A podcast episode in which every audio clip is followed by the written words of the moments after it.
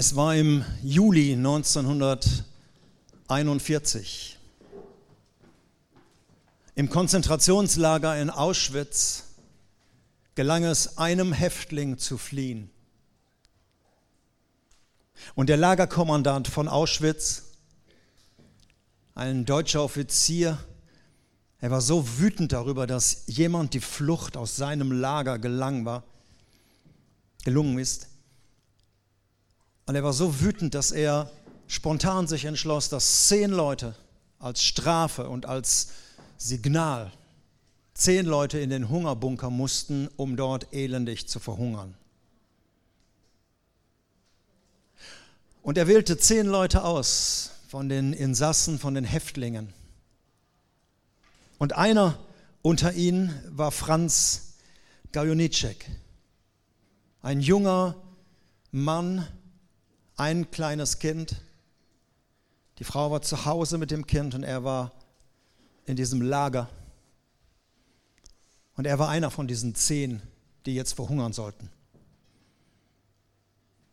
Und da trat ein Franziskanerpriester, ein Franziskanerpater, trat vor und sagte, ich möchte gerne anstelle von diesem Franz in diesen Bunker gehen. Und das wurde ihm gewährt. Also durfte Franz am Leben bleiben und Maximilian Kolbe, dieser Franziskanerpater, ging mit neun anderen in den Hungerbunker.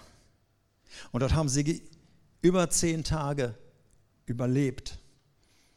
Die Wachen beschreiben später, dass aus diesem Bunker Gesänge und Gebete herauskamen, keine Schreie. Und viele dieser zehn Leute konnten nicht sterben. Und sie wurden am Ende mit einer Giftspritze hingerichtet, unter anderem auch Maximilian Kolbe. Am 14. August 1941 wurde auch er mit einer Giftspritze hingerichtet. 41 Jahre später, auf dem Petersdom in Rom, wurde Maximilian Kolbe, jener Pater, selig gesprochen. Und unter den Hunderttausenden Gästen, die dort in Rom waren, war Franz Gajonice mit seiner Familie, mit seinen Kindern, mit seinen Enkeln.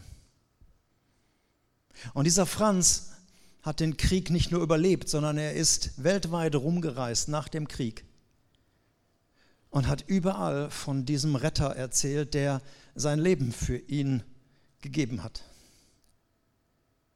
Und er ist rumgereist und er wollte nicht, dass diese Tat von Maximilian Kolbe irgendwann in Vergessenheit gerät. Und deshalb redete er überall, bei vielen Veranstaltungen, überall, bis er im hohen Alter starb. Er wurde, glaube ich, über 90. Redete er immer wieder von diesem Mann, der damals sein Leben für ihn gab, damit er leben konnte. Ich möchte dir heute Mittag eine Frage stellen, ganz persönlich. Wer ist Jesus für dich persönlich? Wer ist dieser Jesus, von dem gerade die Lieder waren? Wer ist er für dich? Was bedeutet er für dich? Was verdankst du ihm? Es gibt sehr viele christliche Standardantworten. Er ist mein Ein und Alles, er ist, oh, ist mein Herr, er ist mein Retter. Ist Die Frage ist jeweils, ist das eine fromme Antwort, die du gelernt hast, die du weißt, oder ist das, dass du sagst, ja, das ist er. Ich verdanke ihm mein Leben. Und deshalb nenne ich ihn bewusst auch meinen Retter. Ich verdanke ihm so vieles, was er für mich getan hat. Deshalb nenne ich ihn auch meinen Erlöser. Und ich folge ihm nach und deshalb nenne ich ihn meinen mein Herrn. Wer ist Jesus für dich? Wir haben einen neuen Fokus in unserer Gemeinde für das Jahr 2020. Für uns ist das seit vielen Jahren wichtig, dass wir als Gemeinde uns nicht verlieren und sagen, naja, wir haben viel zu tun in dieser Stadt, in dieser Region und wir wissen auch nicht, was wir genau machen, aber Hauptsache, wir haben viel zu tun. Für uns ist wichtig, dass wir uns fokussieren und sagen, hey, was ist in diesem Jahr unser Ziel? Was ist unser Fokus? Was ist unsere Vision? Was ist unser Traum? Was möchten wir in diesem Jahr, wofür möchten wir investieren? Und im letzten Jahr 2019, viele von euch werden das wissen, hatten wir den Satz, mehr Jesus, ihr seht ihn da noch an der Wand rechts von euch oder ihr müsst euch umdrehen hinter euch, mehr Jesus in meinem Leben. Da ging es um uns. Und wir haben in diesem letzten Jahr so viele Geschichten gehört in Gottesdiensten, bei Community, in unserem Abendmahlsgottesdiensten, in Kleingruppen. Mitarbeiter haben berichtet, was sie erlebt haben in ihrem Leben, wo Jesus sichtbarer wurde, was sie erlebt haben mit Jesus. Es waren berührende, tolle Geschichten. Und es war schön zu hören. Und als Pastor wünschte ich mir so sehr, dass es auch weitergeht. Dass wir nicht sagen, ja, das war 2019, schade, habe ich verpasst. Jesus hat noch viel zu geben, auch 2020 und auch 21 und 22. Bis zu deinem letzten Atemzug, bis du vor ihm stehst und er sagt, hey, welcome home. Ich wünsche mir, dass es weitergeht, mehr Jesus in deinem Leben. Für 2020 haben wir wieder die beiden Worte drin, also deshalb ist auch die Wand so stehen geblieben, mehr Jesus. Aber die Zielgruppe wechselt. Es geht nicht mehr so stark um uns, sondern es geht jetzt um meine Freunde. Denn wir glauben, wenn ein Mensch begriffen hat, wer Jesus ist und was Jesus für mich getan hat und was er ist und wie er ist und das muss man doch anderen Leuten weitersagen, oder? Das müssen andere auch wissen. Er ist ja nicht nur für mich, sondern er ist ja für uns. Er ist ja auch für meine Freunde. Und es ist der große, große Wunsch von Jesus, dass er deine Freunde erreicht. Wobei Freunde ist ein Synonym, dieser Begriff. Er steht für Menschen, die uns nahestehen. Dein Freund kann dein Ehepartner sein, der Jesus noch nicht kennt. Dein Freund kann ein Kind sein, ein erwachsenes Kind, ein Jugendlicher, ein Teenager, der Jesus noch nicht kennt. Dein Freund kann ein Nachbar sein, ein Arbeitskollege, ein Schulkamerad, ein, jemand aus der Schul-WG oder Studenten-WG. Jemand, der dir jetzt vielleicht einfällt, dessen Name. Freund. Ein Mensch, der mir nahe steht.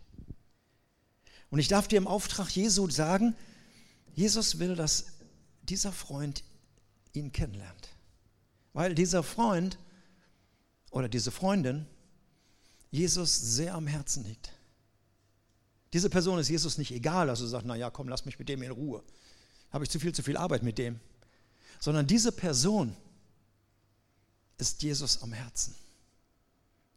Für diese Person ist er gekommen, für diese Person hat er sein Leben gegeben. Diese Person möchte er, dass diese Person ihn kennenlernt. Das ist Jesu Wunsch. Und du sagst, ja, kann, kann nicht schlecht sein, also finde ich gut. Wenn mein Freund Jesus kennenlernt, kann er nicht schaden. Kann sich nur zum Positiven entwickeln. Wie bei mir. Was ich hoffe. Aber es geht darüber hinaus. Jesus sagt, hey, ich brauche dich dabei. Ich möchte, dass du mit mir hilfst, dass du mir hilfst. Dass wir in Partnerschaft das zusammen machen. Und jetzt sagst du vielleicht, ach, ich wusste, ach, das steckt dahinter. Missionieren, nee, da, da habe ich es nicht so mit. Oder evangelisieren, ach nee, das ist so, das können andere viel besser, weißt du, das ist, ich meine, so, so Traktate, so heimlich abends in Briefkasten beim Nachbar schmeißen, das mache ich ja. Aber mit dem darüber reden, über den Glauben und so face to face und so über Jesus reden, oh nee, ja, da kenne ich mich ja gar nicht aus. So in der Bibel, so am Anfang mit Schöpfung habe ich gar keine Ahnung. Und am Ende in der Bibel Offenbarung habe ich noch weniger Ahnung. Alles, was dazwischen ist, habe ich überhaupt keine Ahnung. Aber Jesus guckt dich an und sagt, hey, zurück zur Frage, wer bin ich für dich? Wer bin ich für dich? Nennst du mich Freund? Leben wir Freundschaft? Nennst du mich Retter? Wovon habe ich dich gerettet? Nennst du mich Erlöser? Wovon habe ich dich denn erlöst? Du nennst mich Befreier. Wovon habe ich dich befreit? Wer bin ich für dich? Wisst ihr, für viele Menschen auch für viele Christen, ist Jesus so eine Art Thermomix. Wer hat einen Thermomix zu Hause? Nicht, dass ich das Gerät erstmal noch beschreiben muss. Thermomix ist ein Begriff. Und viele Menschen sind von dem Gerät überzeugt. Also wer mal einen Thermomix zu Hause hat, ich habe noch nie einen gehört, der gesagt hat, so ein Mist. Sondern die sind davon überzeugt. Der ist teuer, ja, aber der kann auch was. Und man kann da nahezu alles mitmachen. Und er schmeckt auch noch. Und hat immer keine Punkte. Jetzt gibt es aber ein paar andere Geräte, die sehen aus wie ein Thermomix, sind aber viel preisgünstiger. Jedes Jahr bei Aldi, bei Netto, bei Lidl oder sonst wo tauchen diese Geräte auf. Die, die sehen manchmal fast identisch aus, kosten aber viel weniger. 199 Euro. Männer hören jetzt gut hin. Spaß über 800 Euro. Und es gibt jetzt die Diskussion zwischen den Leuten, die einen Thermomix haben und den Leuten, die so ein äh, Billiggerät haben. Welches ist denn besser? Und dann wird diskutiert. Der Thermomix, der kann viel mehr. Und der eine sagt, hey, meiner hat einen Chip. Der andere sagt, dafür hat meiner noch richtige Knöpfe, wo man drehen kann und nicht nur touchen. Und der andere sagt, hey, ich kann meinen mit Alexa steuern. Ich kann von zu Hause anrufen und sagen, hey, mach mir schon mal das Essen fertig oder vom Büro aus am besten. Welches Gerät ist denn besser? Wer kann was Besseres? Und so wird diskutiert. Ist Jesus für dich ein Thermomix? Wo du sagst, der ist gut, der ist der Beste. Oder ist Jesus der Einzige, konkurrenzlos, der sich nicht mit anderen Heizbringern auf dem Markt messen lassen muss. Ist er besser als andere? Hat er mehr zu bieten? Wenn Jesus für dich ein Thermomix ist, so eine Art geistlicher Stargerät, dann würde mehr Jesus im Leben meiner Freunde bedeuten mehr Leistung, mehr Kosten, weil äh, der Zehnte in Freikirchen ist viel teurer als äh, Kirchensteuer.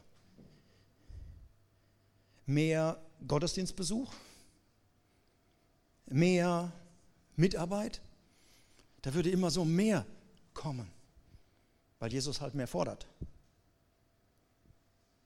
Und dann würden Leute irgendwann sagen, nee, das ist mir zu viel. Oder ist Jesus, oder du sagst, hey, es gibt nichts anderes. Konkurrenzlos. Nummer eins. Mittelpunkt. Retter und Erlöser. Und da gibt es nichts danach. Alle anderen, die so auftreten, das sind nicht Geräte, wo man sagt, ja, die können auch eine ganze Menge, ja, die können auch, die, die äh, können nicht ganz so viel wie der Thermomix, aber die können auch viel. Alle anderen, die können gar nichts. Und das ist radikal. So radikal, wie Jesus damals unterwegs war und gesagt hat, ich bin der Weg, nicht ein Weg von vielen, ich bin der Weg. Wenn du zu Gott kommen willst, nur über mich nicht über einen anderen Weg, der auch geht, der ein bisschen schwerer ist oder ein bisschen leichter ist. Es gibt nur einen Weg. Und ich bin nicht irgendeine Wahrheit von vielen Wahrheiten, sondern die Wahrheit. Und ich bin auch nicht einer, der ein bisschen mehr ins Leben bringt, sondern ich bin das Leben. Und das hat die Leute damals wütend gemacht und das macht sie auch heute wütend. Aber wenn wir das so sagen, mehr Jesus im Leben meiner Freunde, und das steckt nicht dahinter, wenn wir sagen, na, wir machen sie dann ein bisschen religiöser. Wir machen sie dann ein bisschen frommer. Wir machen sie dann ein bisschen, und das möchte Jesus nicht. Mehr Jesus heißt nicht, du hast schon 25 Prozent Jesus und so im nächsten Jahr möchte ich, dass du auf 32 Prozent kommst. Und wenn wir 2021 weitermachen, bist du vielleicht bei 50 Prozent Jesus. Ist ja mehr als 2019. Mehr Jesus heißt ganz oder gar nicht. Du kannst Jesus nicht aufteilen. Sonst machst du Menschen ein bisschen frommer, ein bisschen netter, ein bisschen religiöser, ein bisschen christlicher. Und das bringt überhaupt nichts. Als Jesus damals seine Jungs fragte, also seine Nachfolger fragte, hey, wer bin ich für euch? Was sagen die Leute über mich? Was hört ihr so überall? Jesus war ja in aller Munde und die einen haben dies gesagt, die anderen haben das gesagt. Dann hat Jesus viele Antworten gekriegt. Du bist äh, der auferstandene Johannes der Täufer. Du bist äh, eine Wiedergeburt von Elia. Oder du bist einer der alten Propheten von früher. Sie haben alles Mögliche gesagt. Und dann schaute Jesus ihnen ganz tief in die Augen. Und jetzt möchte ich wissen, wer bin ich für dich? Johannes, Jakobus, Petrus, Bettina, Jürgen, Bruni. Wer bin ich für dich? Was sagst du, wenn jemand fragt, wer ist Jesus für dich? Ist es etwas, was du selbst erlebt hast oder ist es eine fromme Antwort? Also ich habe jahrelang fromme Antworten gegeben, weil ich war schon erlöst auf dem Töpfchen. Ich bin im christlichen Elternhaus groß geworden. Ich äh, wusste schon auf dem Töpfchen alles, habe es nie verstanden, aber ich wusste schon. Da ist jemand für mich gestorben und Gott liebt mich, auch wenn ich jetzt kein Häufchen mache, aber ich bin geliebt. Ich kenne das alles und ich kenne auch die Antworten. Heute weiß ich, wer Jesus für mich ist und was ich ihm verdanke und wer er für mich ist. Weil die Antwort, die Jesus seinen Jüngern dann gefragt hat, wer bin ich für euch, die war für ihn wichtig zu hören, weil er hat seine Jünger dann gesandt. Und zwar nicht zu ihren Freunden, sondern in die Welt hinein. Und Jesus wusste, da werden nicht nur Leute sein, die ihm vor Freude die Füße küssen, sondern die ihre Gegner werden. An anderer Stelle hat er gesagt, ich sende euch wie Schafe unter die Wölfe. Stell dir mal das Bild vor eine Rudelwölfe, hungrig, zum Zerreißen gespannt. Die lefzen so runter und die knurren und ziehen sie zurück und gucken auf ein Opfer. Und da kommt so ein Schaf und sagt, du brauchst Jesus. Die zerreißen dich. Und Jesus wusste, meine Jungs werden zerrissen werden teilweise. Die haben ihr Leben dafür gelassen. Da waren nicht alle Leute nur glücklich, endlich sagt uns mal einer die Wahrheit, sondern Jesus. Sie wussten, wen sie da predigen. Und es hat Jesus sein Leben gekostet und teilweise für sie auch. Deshalb war die Antwort, wer bin ich für euch, so wichtig, dass sie nicht gesagt haben, ja, wenn es nur um Religiosität ging, wenn es nur ein bisschen christlich geht, wenn es nur um ein bisschen so, so einen frommen Touch geht, hey, dafür hätten die doch ihr Leben nicht gelassen. Dann hätten die einfach so weitergemacht und so im Alltag ab und zu mal ein bisschen über Jesus erzählt. Ihr Lieben, in diesem Vision, in Satz, in, dieser, in diesem Fokus, mehr Jesus im Leben meiner Freunde. Es klingt sehr nett nach Freunden, aber es ist wichtig zu wissen, es geht um Leben und Tod. Es geht um Verlorenheit und es geht um, um Ewigkeit. Es geht um so viel, so viel mehr. Jesus hat gesagt, ich bin gekommen, nicht um die Menschen zu richten, das, was Christen so gerne machen, sondern ich bin gekommen, um zu suchen und dann zu retten, was verloren ist. Und das sind Worte, retten, verloren, das, das klingt nach ganz anderen, als ich will sie ein bisschen netter machen, oder? Das war sein Anliegen.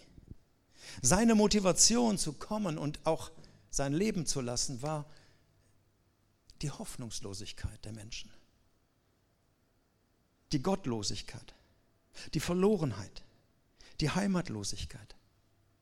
Auf den ersten Blick damals bei Jesus gab es auch alles Mögliche. Es gab fromme Menschen, es gab, die Tempel waren voll mit den Gottesdiensten, ähm, es gab Glückliche und Unglückliche, es gab Reiche und Arme, es gab Gute und Schlechte. Also alles so, die Menschheit damals ähnlich wie heute.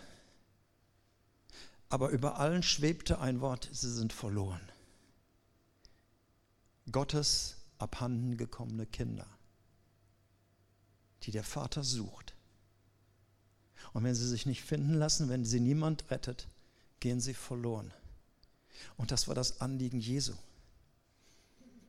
Und wehe mir, wenn ich es versuche, netter zu verpacken. Wisst ihr, wenn man so eine Vision hält, dann ist man so, als ich da am Schreibtisch saß, dachte, boah, Herr, soll ich das jetzt alles sagen? Ja, da wissen die doch alle. Und dieser Vision folgt doch keiner. Aber Jesus wollte, dass es richtig rüberkommt. Es geht um mehr, als nur Menschen ein bisschen zu sagen, hey, nimm meinen Jesus, dann geht es dir besser. Nimm meinen Jesus, bist du glücklicher. Nimm meinen Jesus, hast du keine Sorgen mehr. Um das geht es nicht. Nimm Jesus an zu deiner Rettung. Das ist das, die Botschaft. Es kostete ihn ein Leben. Wir haben das im ersten Lied gesungen. Das ist Güte, das ist Gnade. Das ist nicht nur der liebe Gott. Es kostete ihn das Leben seines Sohnes, um Menschen zu retten.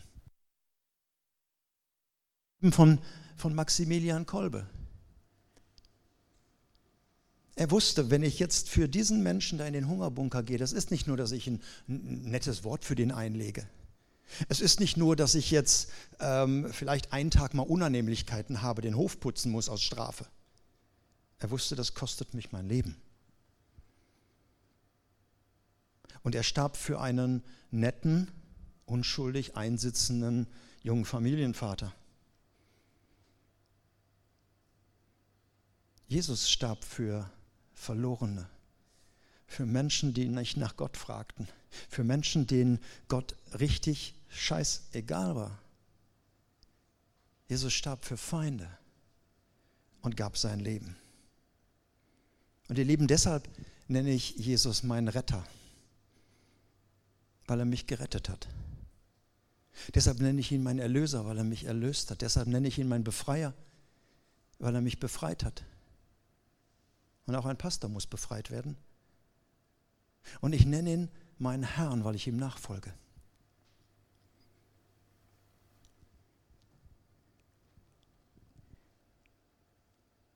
Und deshalb heißt mehr Jesus im Leben meiner Freunde, für mich persönlich, mehr Jesus im Leben meiner Kinder, meine Freunde sind meine beiden Söhne, David und Philipp, und ihre Lebenspartner, Sandy und Caro.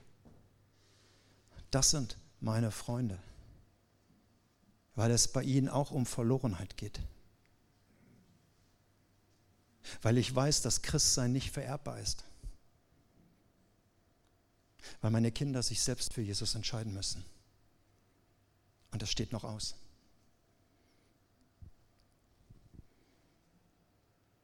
Noch einmal, wenn Jesus nur so eine Art Thermomix ist, um besser dazustehen als andere,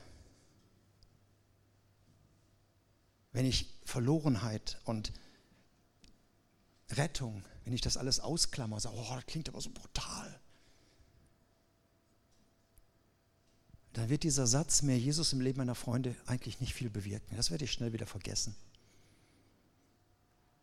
Aber wenn ich weiß, es geht um den Mittelpunkt, es geht um Nummer eins und es geht um Ewigkeit, dann werde ich fragen, was kann ich tun? Wie kann ich Jesus helfen? Wie kann ich mich einklinken, auch in diesen Satz von der Gemeinde?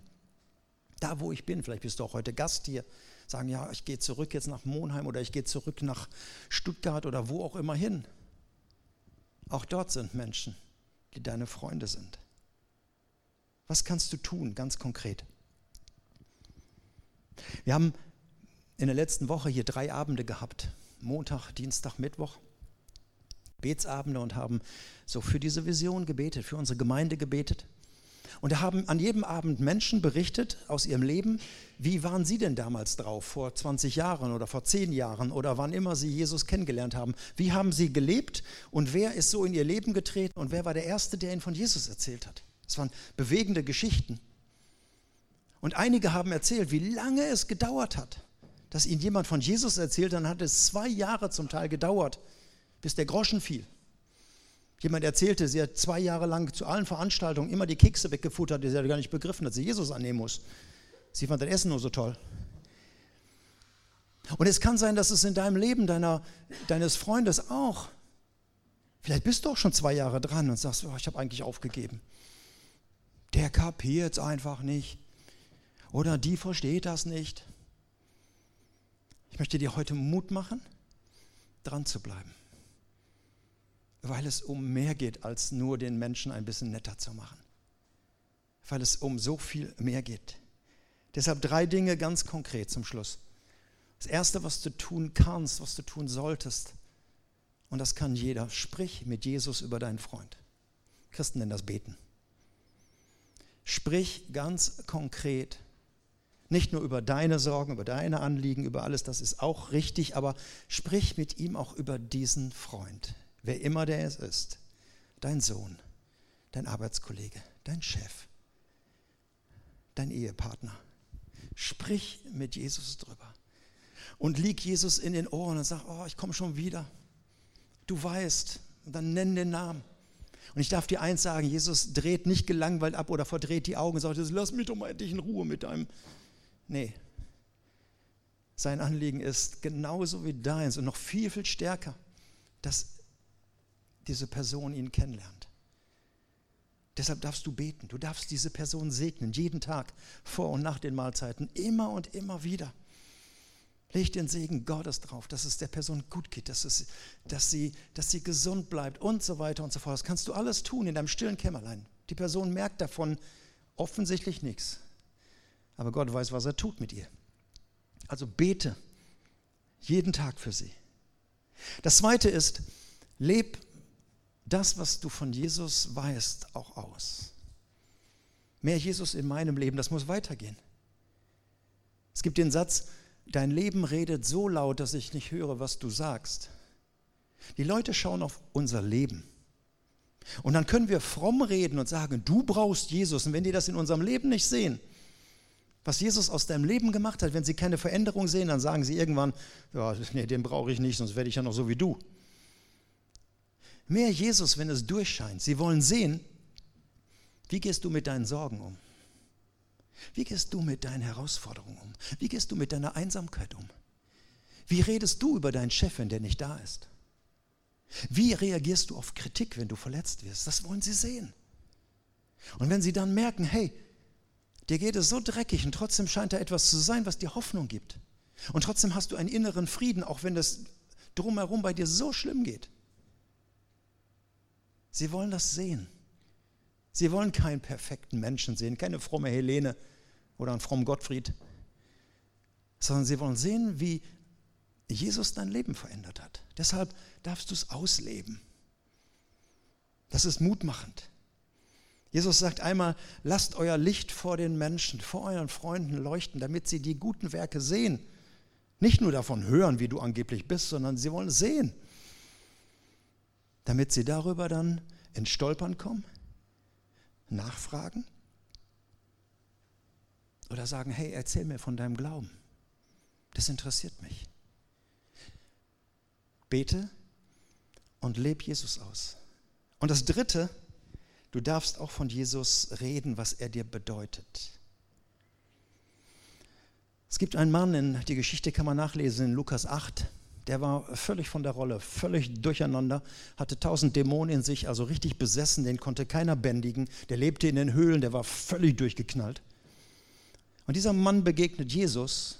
Jesus treibt diese ganzen Dämonen aus und der wird vernünftig. Und dann kommt dieser Mann und sagt, Jesus, ich will gern bei dir bleiben, ich will noch eine Menge von dir lernen, ich möchte gern mit dir unterwegs sein. Und Jesus sagt, N -n. Und dann sagt Jesus ihm folgendes,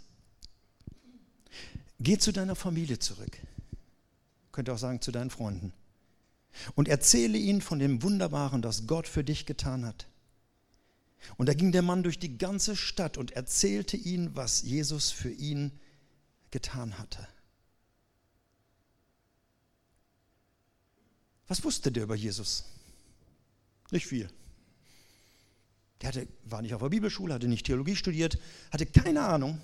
Und Jesus sagt, geh, erzähl, was Jesus für dich getan hat. Das kannst du erzählen, das ist ein Zeugnis.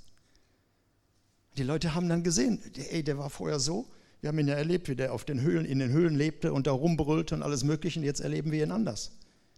Wer, wer war das? Jesus. Und du sitzt vielleicht auch hier und sagst, ja, ich weiß gar nicht so viel von dem oder ich weiß auch so vom Christlichen nicht. Ich, ich kenne die zwölf Gebote gar nicht. Und du denkst vielleicht, die Apokryphen, das sind römische Gelehrte. Und dann liest du was von den Reitern aus der Offenbarung und denkst, das ist bestimmt Paul Schockomühle oder Josef Neckermann oder was auch immer. Du hast vielleicht gar keine Ahnung, was du da so alles liest. Aber was du sagen kannst, ist, was Jesus in deinem Leben getan hat. Wie er in deiner Ehesituation, in dieser Scheidung und in diesem Dilemma hereingekommen ist und dir trotzdem Frieden gegeben hat. Wie du bereit warst zur Versöhnung. Auch wenn der andere nie bereit war. Du kannst erzählen, was er, wie er dir Sicherheit gegeben hat, als alles unsicher wurde. Du kannst erzählen, als der Sturm am schlimmsten war, als er dir Frieden gegeben hat, weil er dir gesagt hat, ich bin bei dir, mein Kind. Wir müssen nicht über Jesus diskutieren und wir müssen nicht Theologie studieren, um das alles erklären zu können. Erzähl es den Menschen einfach. Was hat er in deinem Leben getan? Was bedeutet er dir? Und einfach zu sagen, hey, der hat mich zum Kind Gottes gemacht und ich darf deshalb jetzt beten, unser Vater im Himmel, weil ich Kind Gottes geworden bin. Das Geheimnis von diesem Satz, und damit komme ich zum Schluss, mehr Jesus im Leben meiner Freunde. Das Geheimnis ist, es geht um eine Person. Maximal zwei, vielleicht hast du auch ein Ehepaar vor dir. Eine Person. Und ihr habt auf eurem Platz, habt ihr so Sterne. Wenn du drauf sitzt, kannst du nochmal gucken. Kleine Sterne. Und wir haben eine Aktion, ist vielleicht falsch, aber es, es soll einfach uns helfen, nicht nur an diesem Sonntag mal kurz an diese Person zu denken, sondern sie soll uns das ganze Jahr begleiten. Und wenn ihr euch mal umdreht, auf der rechten Wand hinten eine schwarze Wand, seht ihr das Wort Jesus noch leuchtend, da steht mehr Jesus im Leben meiner Freunde. Und da sind schon über 300 Sterne dran. Vom Mittwochabend, vom Gebetsabend und vom ersten Gottesdienst. Und dein Stern muss da noch dran. Und du hast die Möglichkeit, nach dem Gottesdienst sind überall in den Ecken, da vorne interessiert nicht, aber hier diese Ecken, da ist ein, ähm, ein Tisch mit einem Filzschreiber drauf. Du kannst auf diesen Stern nicht mit dem Kuli schreiben, du musst einen Filzschreiber nehmen. Und da kannst du die Initialen deines Freundes draufschreiben. D.S. Und du weißt, wer das ist. Und Gott weiß auch, wer hinter D.S. steht. Ich nicht. Es ist die Person, die dir auf dem Herzen liegt. Und dann ist da ein Klebepunkt drauf. Du musst nur eine kleine Folie abmachen und dann kannst du diesen Punkt dort ankleben. Und ich wünsche, dass du immer wieder, wenn du in dem nächsten Jahr an dieser Wand vorbeigehst, und wir werden ab und zu einfach mal das Licht im Saal ausmachen, die sind phosphorierend. Und dann wirst du einfach mal so einen Sternenhimmel sehen, wo 300, 400 Namen drauf sind.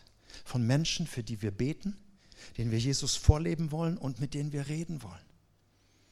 Und was wäre das? Und das wird mich so begeistern, oder das begeistert mich, wenn dann irgendwann diese Person irgendwo auftaucht, bei der Ladies Lounge, wenn sie eine Frau ist.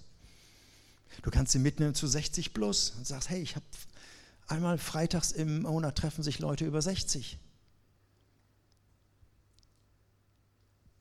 Du kannst sie mitbringen zu einem Gottesdienst. Oft ist der Platz neben uns leer. Stell dir mal vor, da sitzt die Person, für die du betest. Du kannst sie mitbringen zu vierte Musketier, zu was auch immer. Oder dein Freund lebt gerade oder deine Freundin lebt in Scheidung. Du sagst, hey, wir haben hier ein Angebot. Wir haben Spurwechsel. Wir haben hier Menschen, die sich um dich kümmern, gerade in deiner Not, in der du steckst.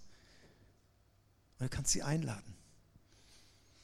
Und stell dir vor, irgendwann kommt diese Person und trifft hier auf Jesus Menschen trifft hier auf Leute und sagt, hey, da gibt es ja auch Normalos. Da sind ja auch Leute, die sind irgendwie, die, die, scheinen, die sehen auf jeden Fall ganz normal aus. Und dann sagst du, ja, sind auch meine Freunde. Und ich finde das einfach genial. Und wenn wir gemeinsam daran arbeiten und unser großes Ziel ist, das ist das Ziel für die Worship Band, das ist das Ziel für die Prediger, das ist das Ziel für die Leute, die Kaffee kochen, das ist das Ziel für alle die Menschen, die beteiligt sind. Weißt du, jeden Sonntag haben wir im Gottesdienst zwischen 40 und 50 Mitarbeiter, die den Gottesdienst mitgestalten, auch viele hinter den Kulissen. Unser Wunsch ist, dass, dass Menschen Jesus kennenlernen. Und nicht nur die Christen fromm halten, sondern wir wollen, dass Jesus bekannt wird. Und ich sage das ganz bewusst, unser Ziel für 2020 ist nicht mehr Mitglieder in der Treffpunkt Leben Gemeinde, sondern mehr Jesus für unsere Freunde. Ob diese Menschen irgendwann hier auftauchen, ist eine ganz andere Sache. Entscheidend ist, dass sie bei Jesus auftauchen. Und ich lade dich ein, nimm diesen Stern und nimm ihn ernst. Und wenn du sagst, ich brauche zwei Sterne, die ich da anklebe, mach das zwei Sterne. Aber bitte nicht deine ganze Straße und deine ganze Nachbarschaft, sondern eine oder zwei Personen. Und dann zu sagen, ich möchte gern, ich werde beten. Und ich werde Gott in den Ohren liegen. Und ich werde mich verändern lassen, dass Jesus durchscheint. Und ich werde, wenn die Möglichkeit besteht, wenn die eine Frage stellen, ich werde über Jesus reden, was er in meinem Leben getan hat. Machst du mit? Im ersten Gottesdienst haben sie alle Ja gesagt. Macht ihr mit? Okay, ein paar reichen. Nimm deinen Stern mal in die Hand. Er ist noch ohne Initialen, die kannst du erst nachher draufschreiben. Aber du weißt schon wahrscheinlich den Namen. Du weißt schon, an wen du jetzt denkst. Und ich möchte gern beten, dass Gott dir diesen Namen so richtig einbrennt. So richtig, ähm, dass es fast heiß wird in deiner Hand. Und dass du sagst, ich möchte gerne, dass diese Person, dass es nicht nur besser geht, sondern ich möchte, dass die Jesus kennenlernt. Nimm diesen Stern in die Hand und lass uns zusammen aufstehen und ich möchte gern beten.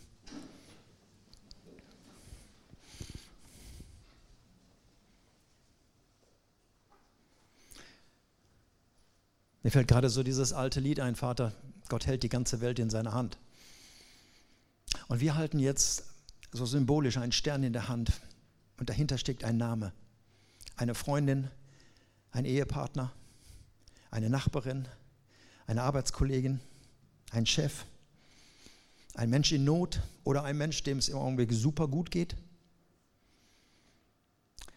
Und unser Wunsch ist, dass dieser Mensch dich findet. Ich wünsche mir das für meinen Sohn David. Ich wünsche mir das für meinen Sohn Philipp und für ihre Freundin. Und diese Namen sind vor dir und du hast das Anliegen, dass du diese Menschen so doll liebst und dass du ähm, dein Leben für sie gelassen hast. Und wir wollen nicht, dass sie dich ein bisschen besser kennenlernen, sondern wir wollen, dass sie dich kennenlernen und ihr Leben dir anvertrauen erinnere uns an sie. Und ich bete, Vater, dass es nicht nur eine Aktion ist, wo ein paar Sterne da hinten hängen, sondern dass dieses Jahr dazu dient, dass Menschen wirklich heil werden und dich kennenlernen in Jesu Namen. Amen.